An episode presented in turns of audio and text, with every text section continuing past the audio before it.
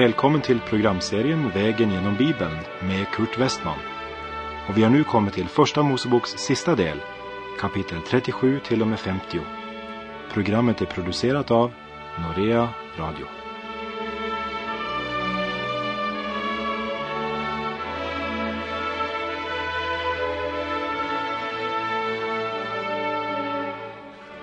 Ja, vi håller fortfarande på med kapitel 42 i Första Mosebok.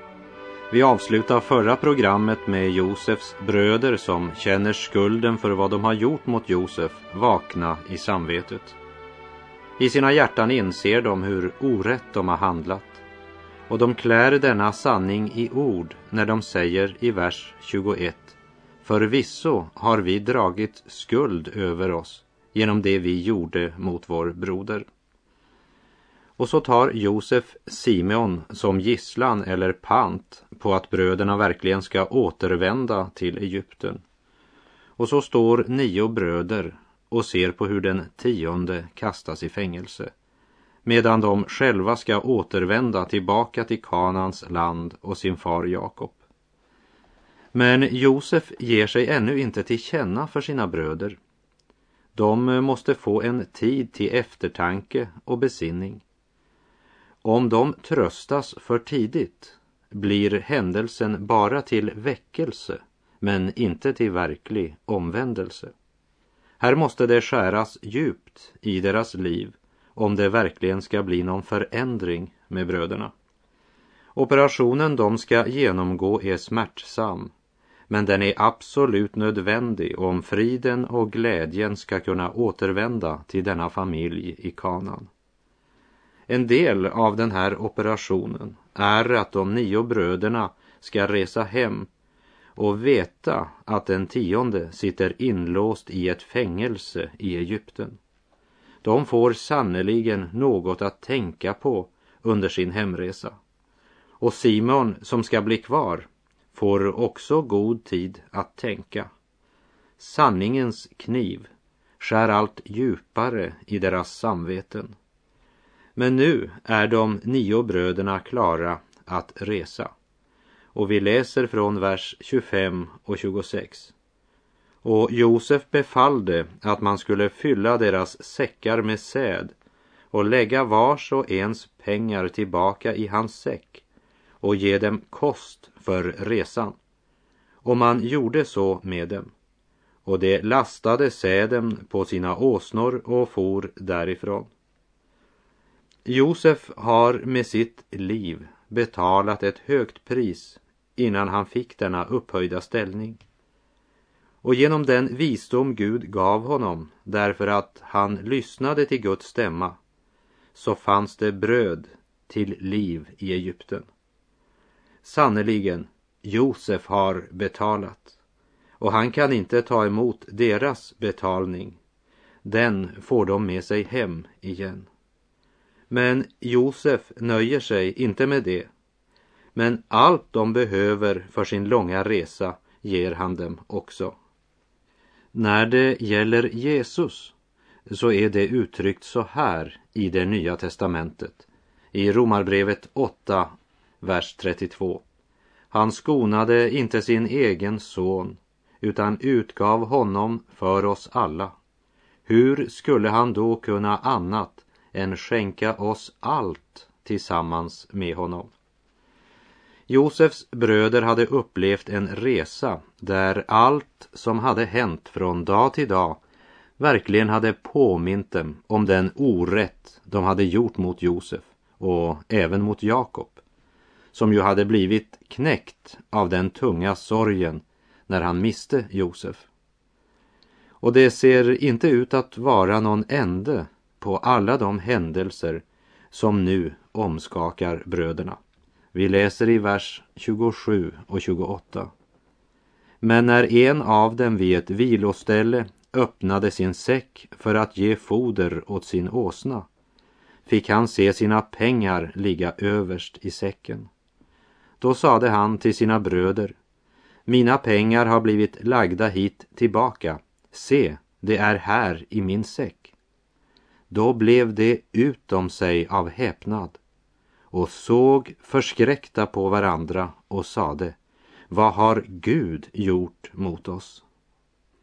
I vanliga fall skulle det ju ha varit glädjande nyheter att få sina pengar tillbaka, eller hur? Skulle du inte tycka om att få gå ner till ditt favoritvaruhus och göra ditt veckoinköp? Lasta dessa varuhusvagnar och så handla till hela familjen. Och sedan, när du kommer hem och öppnar kassarna du handlat i, upptäcka att man har gett dig tillbaka det du har betalt för varorna. Skulle inte det glädja dig? Men för de här bröderna var överraskningen inte glädjande. De blir mer och mer bekymrade. Och de upplever nu att ångesten tar ett ännu hårdare tag om dem.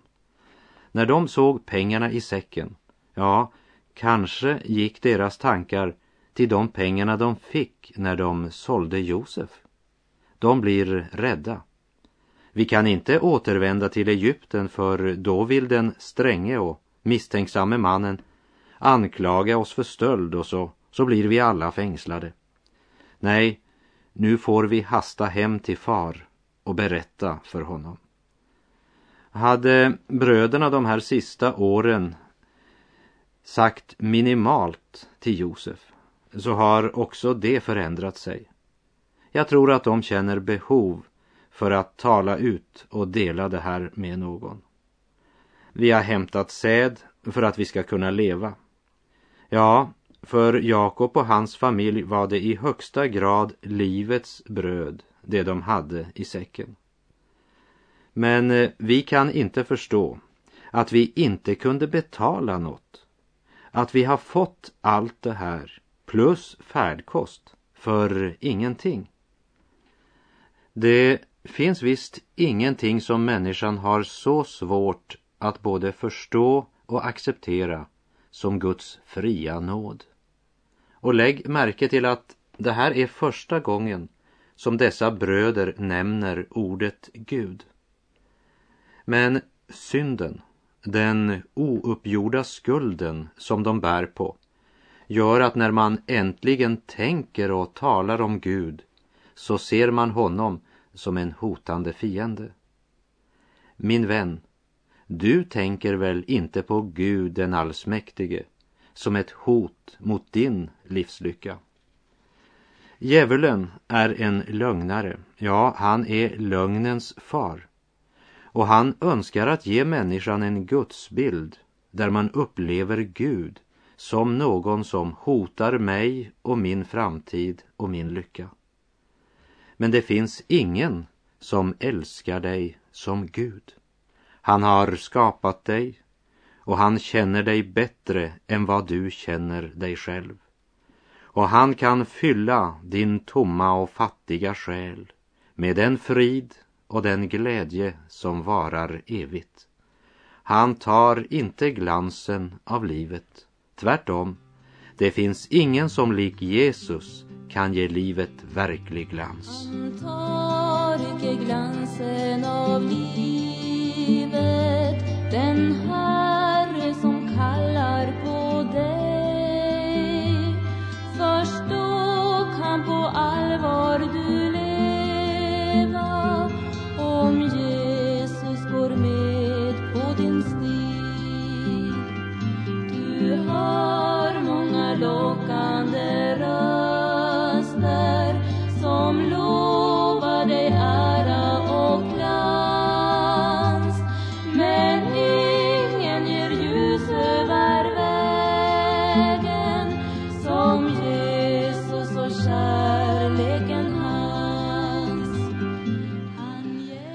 Vi läser i vers 29 till och med 34.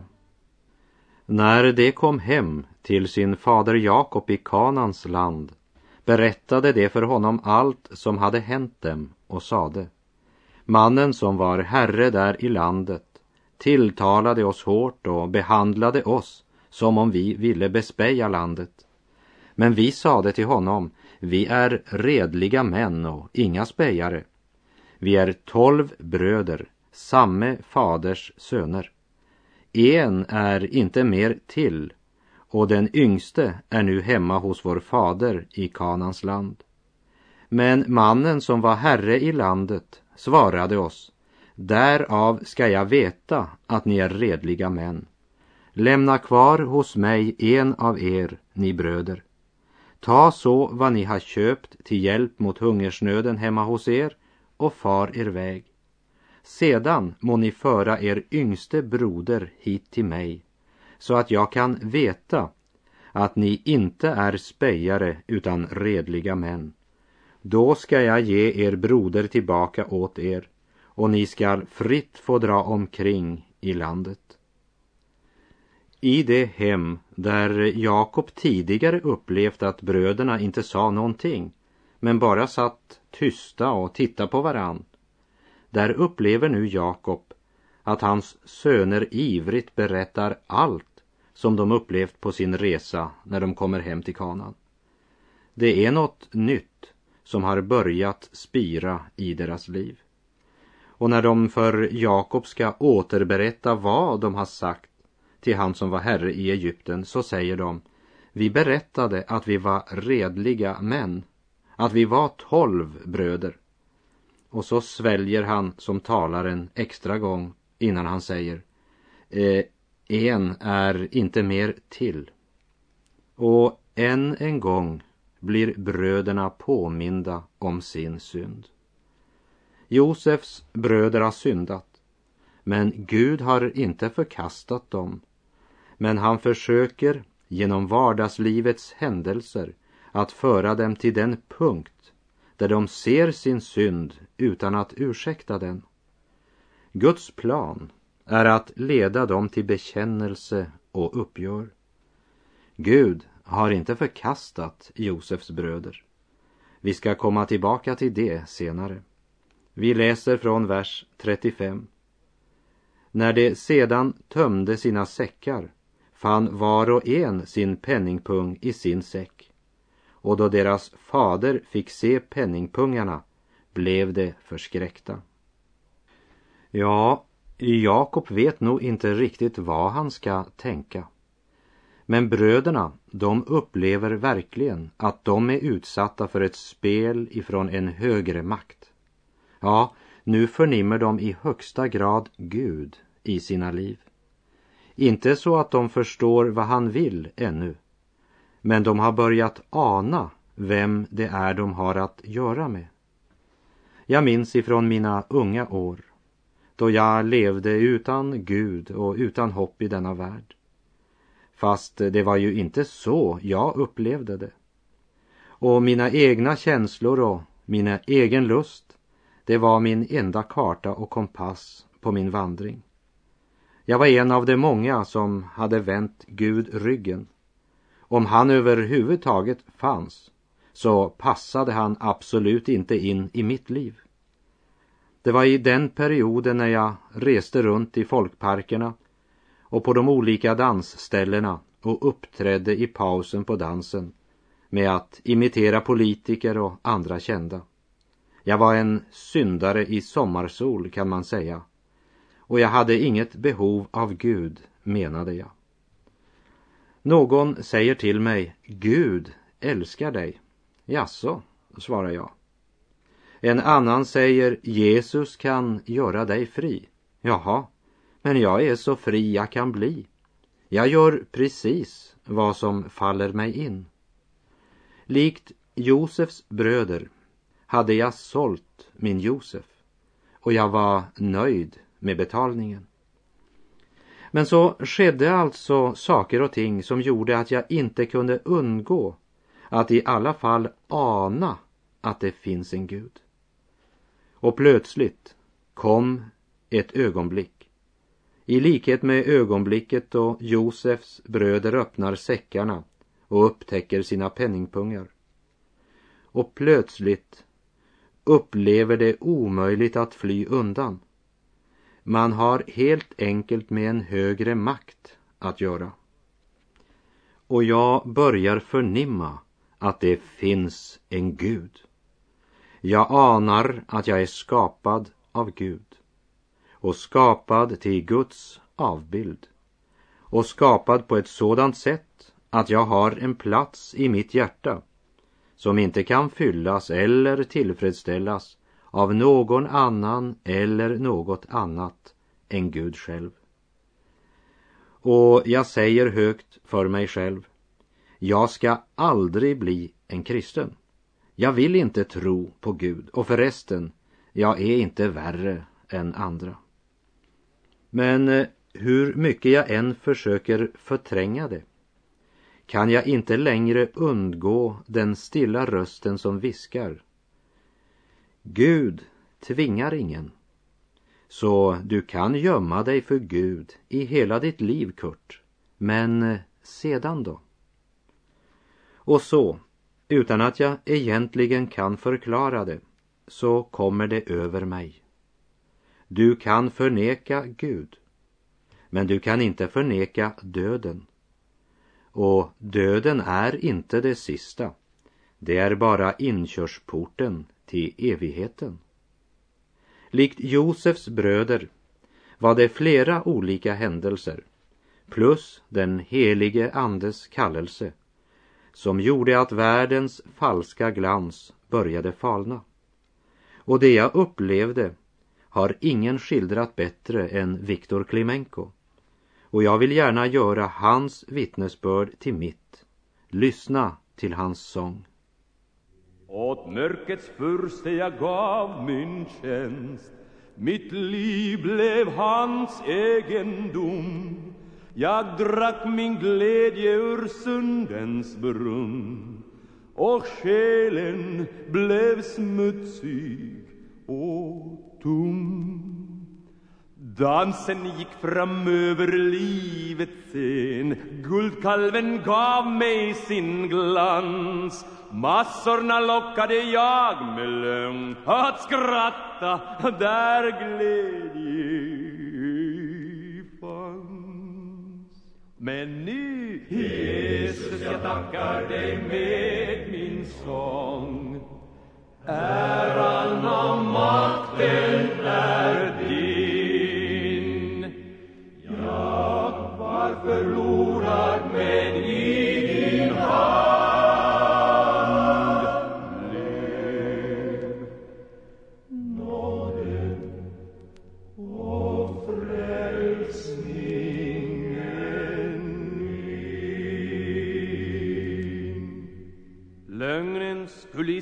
Jag byggde upp dolde mitt verkliga jag. Längst in i själen så var jag blott en naken och gråtande clown. Ära och rikedom är ej nog, sådant är fåfänglighet. Till dig, min vän, som är trött och tom vill Kristus sin glädje nu ge. Sjung med! Jesus, jag tackar dig med min sång. Äran och makten är din.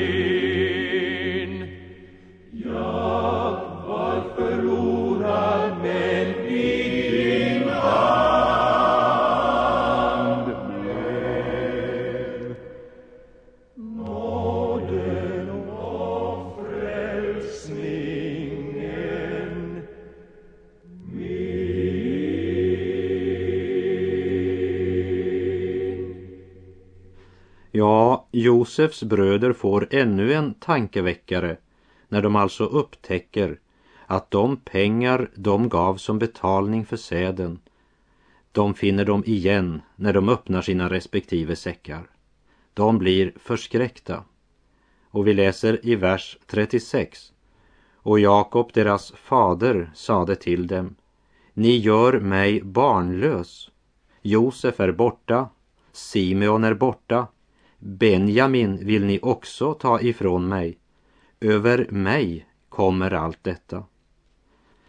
Lägg märke till vad Jakob säger. Det är som om han har en misstanke att dessa, hans söner, har något att göra med Josefs försvinnande. Det var ju heller inte alls säkert att den här mannen i Egypten hade sagt att de skulle ta Benjamin med sig nästa gång. Kanske var det bara bröderna som nu såg sin chans att även få bli kvitt den andre av Rakels söner. För Benjamin hade ju på ett sätt tagit Josefs plats. Först hade de kommit hem utan Josef. Nu kom de hem utan Simeon. Och så önskade de att ta med sig Benjamin. Nej, stopp nu, säger Jakob. Ni gör mig barnlös. Det är som om han säger, ni lägger era planer. Ni begår era synder. Men det är mig det drabbar. Det är över mig det kommer. Och vi läser i vers 37. Då svarade Ruben sin fader och sade, mina båda söner må du döda om jag inte för honom åter till dig. Anförtro honom åt mig, jag ska föra honom tillbaka till dig. Ruben, det är Jakobs äldsta son. Vi minns ifrån kapitel 37 att när hans bröder rådslog om att slå ihjäl Josef och så säga att ett vilddjur hade ätit upp honom. Då Ruben får höra om det så vill han rädda honom undan deras händer. Och han får övertalat bröderna att kasta Josef i brunnen istället för att mörda honom. Också här möter vi ett personligt ansvar som är större än brödernas. Han eh, har förståelse för Jakobs oro. Han vet vad det måste smärta att förlora ett eller flera av sina barn. Och så är det som om han säger till sin far Jakob. Se, vi begär att du sänder din älsklingsson Benjamin så att vi kan få tillbaka Simeon. Och för att du ska kunna lita på mig så lägger jag mina båda söner i vågskålen som en motvikt till din son så att du kan vara helt säker på att jag kommer att hålla mitt ord. Men lägg nu märke till Jakobs svar i vers 38. Men han svarade, min son får inte fara dit ned med er. Hans broder är ju död och han är ensam kvar. Om nu någon olycka hände honom på den resa ni vill företa skulle ni bringa mina grå hår med sorg ned i dödsriket. Det är sorgligt för de andra bröderna att Jakob uttrycker det så. Han är ju ensam kvar. Var det inte tio till? Det vill säga, han är ensam kvar av Rakels söner. Och de andra sönerna upplever att de blir inte räknade med på samma sätt som Rakels barn. Men Ruben vet att de måste tillbaka till Egypten snart för att hämta mera säd. Och de kan inte komma utan Benjamin. Och så svär han vid sina båda söner. Det jag säger, far, är så säkert att jag offrar livet på bägge mina söner om jag inte kommer hem med både Benjamin och även Simeon. Men det är som om Jakob tänker, har de verkligen slaktat sin egen bror? Ja, då måste ju jag fråga mig om de inte aktar sin egen brors liv högre än att de har gjort detta. Vad är det då som säger att de aktar sina egna barns liv så högt? Vi nämnde att när bröderna kom hem från sin resa så berättade de allt vad som hade hänt. Det vill säga, de berättade om allt som hade hänt på denna resa. Så det var en ny öppenhet. Man hade i alla fall börjat prata med varann i hemmet nu. Och om man än har djupa problem, när man börjar kommunicera, börjar tala med varann, så är mycket vunnet. Ja, de berättade allt vad som hade hänt på denna resa. Men de sa inte allt de visste. De berättade inte hur de hade sålt Josef som slav och så rivit sönder hans kläder och doppat dem i blod för att lura Jakob. Nej, det är ännu mycket som är ouppgjort i detta hem. Men så är det ju också svårt att tala om sådant som avslöjar vår synd och vår skuld så att fasaden rämnar.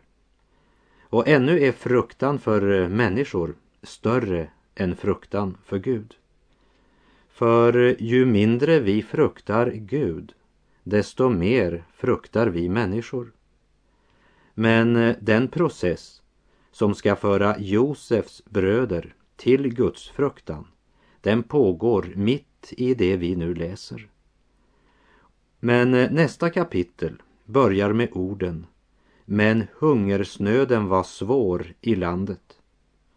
Ja, det är skillnad på problem och problem. Och det är skillnad på hungersnöd och hungersnöd. Ibland kan svårigheterna driva oss till att göra sådant som vi annars kanske inte hade gjort. Som jag sa vid ett tillfälle till min kära hustru. Vi är väl allt bra lyckliga att vi har det så svårt att vi måste be tillsammans. Ty i vårt långa äktenskap är det tyvärr inte alltid vi har gjort det. Men eh, Herren säger ju själv i sitt eget ord att hur skulle han kunna lära oss bedja utom genom nöd? Och i den 119 saltarsalmen så står det i vers 50 Det är min tröst i mitt lidande att ditt tal behåller mig vid liv. Och här kan jag inte annat än tänka på en broder i Rumänien. Det var den tid då järnridån delade Europa i öst och väst. Och vi i hemlighet smugglade biblar dit in. Vi hade levererat till den här brodern och så börjar han berätta. Något av det som är svårt för mig är barnen. Vi har ju inte så mycket mat. Och vi upplever flera gånger att när vi sänder en liten matpacke med barnen till skolan tar de andra eleverna ifrån de matpacken och trampar ner den i backen därför att de är kristna. Det är en förtvivlad situation, sa han. Ja, säger vad kan ni göra med det? Ja, det hjälper inte att säga något till lärarna. Men eh, vi har ju en väg. Vi kan be. Det är egentligen bara Gud som nu håller oss vid liv. Ja, de bröderna och systrarna i Rumänien upplevde på den tiden stora svårigheter. Och svårigheterna tvingar också Jakob att göra något han eljest aldrig skulle ha gjort. Men hungersnöden blev så svår. Jakob är en böjd man och hans söner är böjda män som med fruktan och bävan tänker på vad som ska ske om de än en gång återvänder till Egypten och den stränge mannen. Det vet de inte. Jakob vet inte heller. Hos profeten Jesaja i kapitel 42 står det i vers 16. Och det blinda skall jag leda på en väg som de inte känner. Och i nästa program så ska vi fortsätta att följa bröderna på den vägen.